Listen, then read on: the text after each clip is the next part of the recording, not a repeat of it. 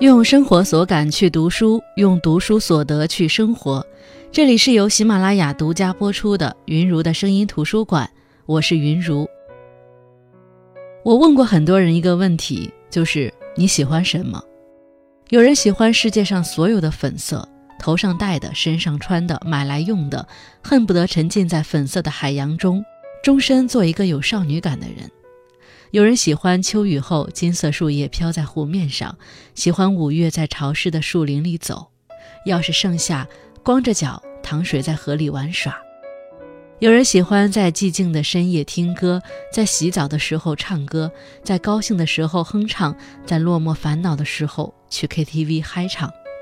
还有人喜欢在下班后有自己的独处时光，能够喝一杯热茶，如果还有闲暇，翻几页喜欢的书。或者发呆也好，我们都生活在喜欢与阳光之下，向着明亮的方向努力靠近。但同样的，这世上有一些地方，阴沉冷落到七月的烈日也照不透。我们在白日里惶惶不可终，渐渐在时光中忘记，夜是怎样黑下来的。本期节目为大家分享的这本书是张楚的短篇小说集《夜》。是怎样黑下来的？张楚是七零后主力作家，擅长通过描写角色的细微之处去刻画生动丰富的人物形象。那这本小说集是以第三人称的视角，展示了生活中形形色色的小人物的辛酸，展现了许多被隐藏在暗处的失意和落寞。全书共有十三个小故事，从乡村到市井。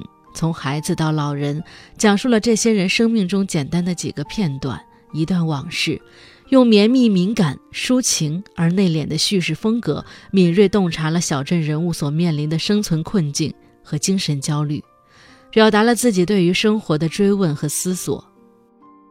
书中有在酒桌旁谈起年轻时初恋的失意中年人，有被小三拆散家庭的事业女强人。有和丈夫相看两厌，又为了孩子不得不生活在一起的女人，这些人物个性鲜明，故事情节生动，通过对细节的把握，表现了每个人都有可能沦陷的黑夜。这些故事有些令人心生绝望，使光无处遁形。作者期待读者由丧而悟，在黑夜当中找到属于自己的光。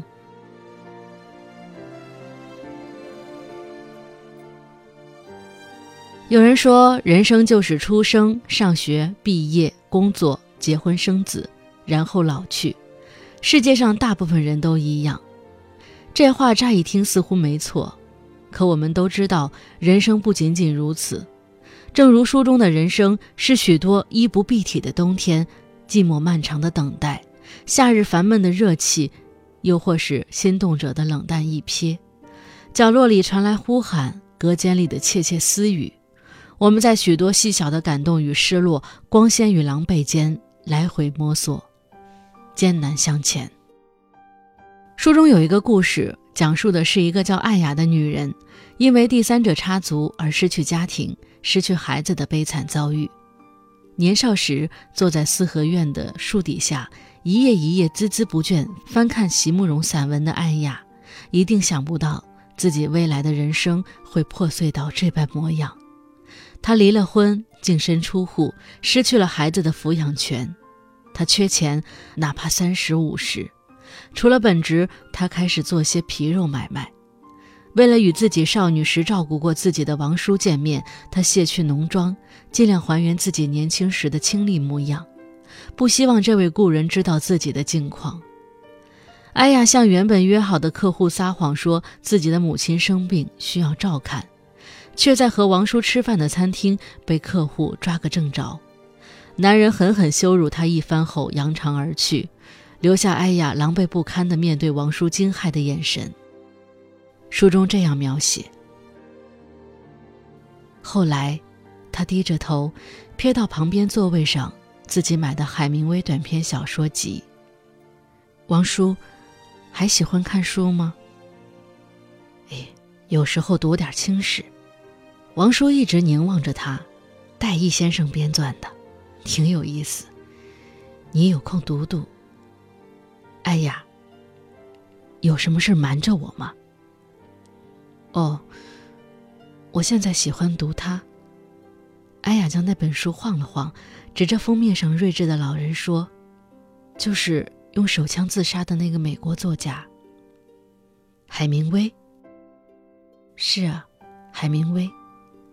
他写的真好。艾雅随手翻开一页，对王叔说：“比如这一篇。”他说：“我同情那些不想睡觉的人，同情那种夜里要有亮光的人。”他眼泪吧嗒吧嗒掉在扉页上。王叔将餐巾纸递过来，他没接。还有一篇是关于夏威夷的，也很棒。后来他强迫自己抬起头，讪笑着说：“等到了夏天，我就能去那里旅游了。”王叔。你喜欢夏威夷吗？生命里面有很多事沉重婉转至不可说。我一直记得这样一个电影镜头：一栋老旧的房子，厕所的墙漆已经脱落，水龙头滴着水，画面里除了那规律的水声，一片静默。不知道是不是画面中斑驳的墙壁、锈损的水管，亦或是朦胧的玻璃将阳光过滤的浑浊。那个画面带着一种令人难以忍受的压抑，它总是激起我对一些往事的哀思，像一种闷热的、难以逃离的压抑的绝望，静静沉在心底，无所事事，带着轻微的痛苦。悲苦、贫穷、绝望一直存在着，他们沉默不语地藏在每条暗渠静默流动的水声里，藏在深夜菜场拾荒者的竹篓里，藏在烈日下。工人的汗水里，藏在熙攘的集市之间。有时候，煎熬比死亡更可怕。那种细碎的痛苦，慢慢累积，慢慢叠加，变成足以遮天蔽日的蝗虫，啃食心灵稻田里每一颗谷粒。老三发烧了，躺在床上看着电视。电视里说，市里将出现群蜂，成千上万只。老三迷迷糊糊接了电话，以为又是女友西亚打来的，却不想是自己大学的兄弟老四。两人已经七八年没见了。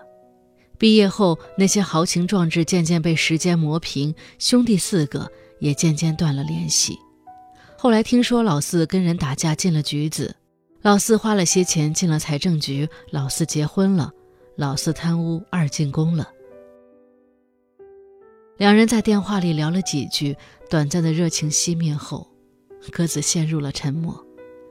老三看着窗外夜行车的灯光，光里有些飞蛾扑棱着飞。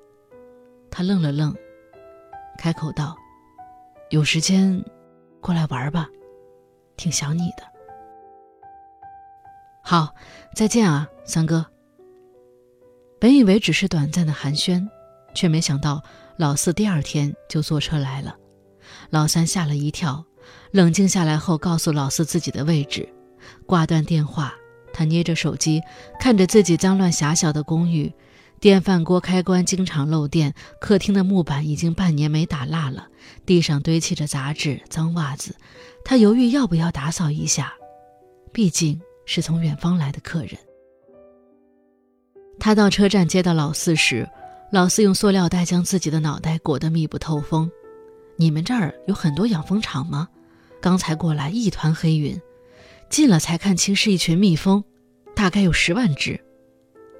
老三看着垃圾桶旁边金灿灿铺了一层蜜蜂尸体，摇摇头。老三忽然想起周红，自己的前女友。他看着金色的蜜蜂尸体，突然想起周红金黄色的裙子。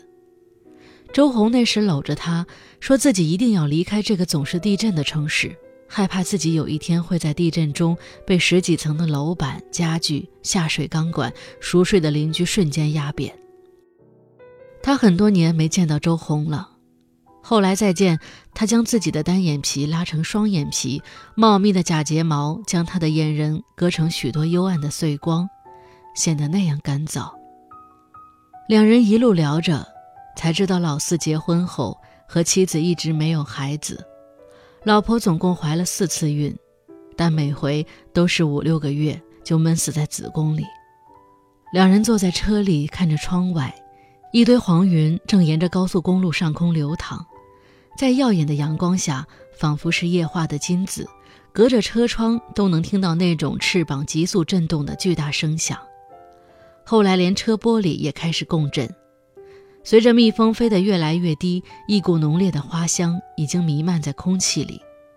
他们到达城里，找了家快餐店。老四从公文包里拿出离婚协议。我们结婚两年半，这张协议我签了两年零五个月，我就等他心甘情愿签字。我不想逼他。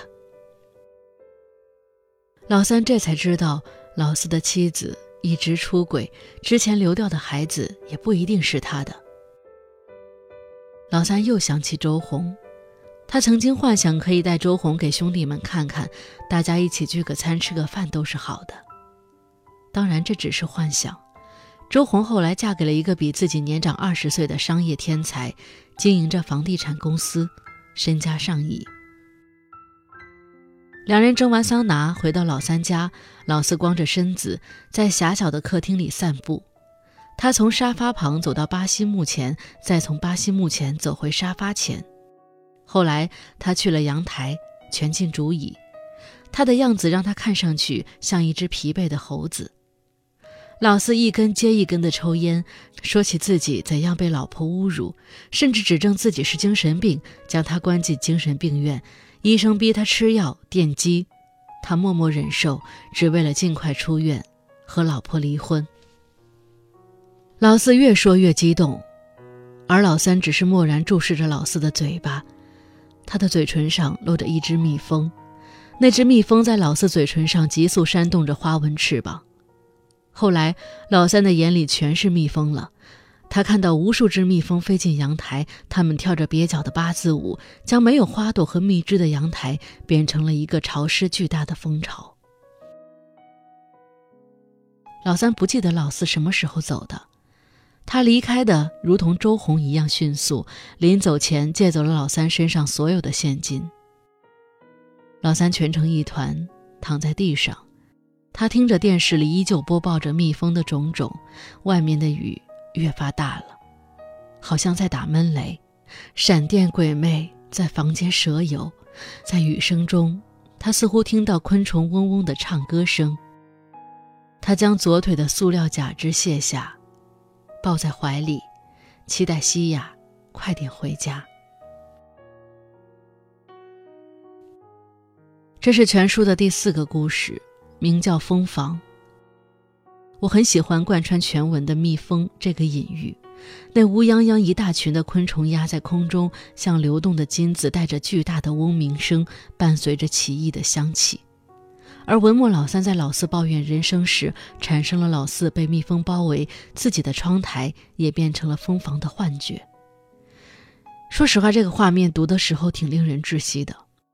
这些蜜蜂仿佛就是那些藏在琐碎间静默的绝望。它们无法消灭，无法躲避，从漏了缝隙的纱窗里扭动着身体钻了进来，避无可避，在你的耳边、手指、肩上落下，然后出其不意地咬上一口，令人痛苦不堪。而这个故事的结局也十分的精妙。